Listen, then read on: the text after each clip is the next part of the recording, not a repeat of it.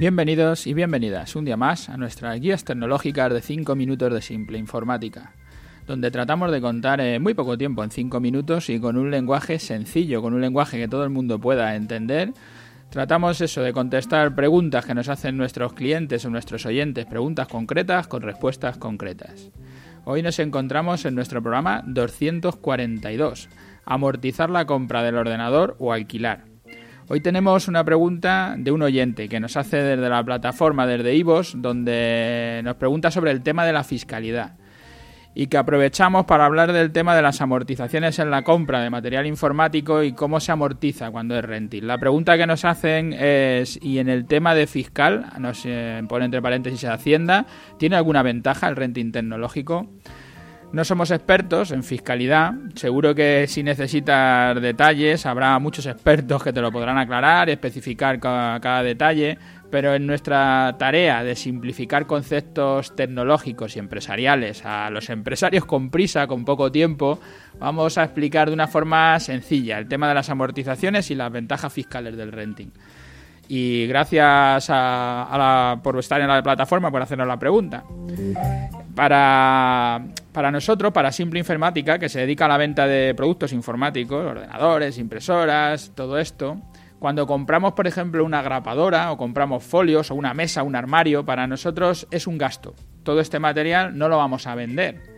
Pero si compramos un ordenador, si es para nosotros, sí es un gasto. Pero si es para venderlo a un cliente, es una mercadería, es un material que compramos para vender a clientes los gastos, sean grapadoras, ordenadores o el material que tendrás en tu oficina durante un tiempo y dependiendo del material que sea y el valor que tenga, en tu balance legalmente podrá entrar todo como gasto, como es el caso de la grapadora, o entrará como gasto solo una parte. Cuando compras, por ejemplo, el ordenador, no va a entrar todo como el gasto. Lo que hará es entrar una parte y el resto lo irás amortizando durante varios años. Eso es lo que, lo que hablamos cuando hablamos de amortizar. Cuando compramos, por ejemplo, un local o compramos un coche o compramos un ordenador para el uso del negocio, nosotros lo pagamos y lo pagues al contado o lo pagues como tú quieras, con un crédito, como te dé la gana, para Hacienda eso es una inversión que vas a utilizar a lo largo de varios años y por eso te dice que amortices solo una parte del gasto, pero no todo el gasto. En el caso de los aparatos de electrónica se amortiza en cuatro años amortizas en el, primer año, en el primer año de la compra vas a amortizar un 25% de la factura. El resto, aunque te lo hayas gastado, aunque directamente tu dinero haya salido de tu caja, tú no puedes ponerlo en el balance. Lo que haces es amortizarlo. Vas a amortizar el 25%, al año siguiente el otro 25% y así hasta que cumplas cuatro años que harás el 100%. Tú has pagado toda la cantidad que te haya valido, pero solo figura en tu balance el gasto del 25% el primer año. En los coches se calcula que la vida, en los ordenadores se está calculando que su uso va a durar cuatro años, como hacemos nosotros cuando estamos hablando de los renting, y en los coches se calcula que la vida del coche va a ser cinco años, y entonces te dejan amortizar en cinco años, al 20%. Y luego cada cosa, un local, lo que sea, pues tienen distintos tiempos de amortización.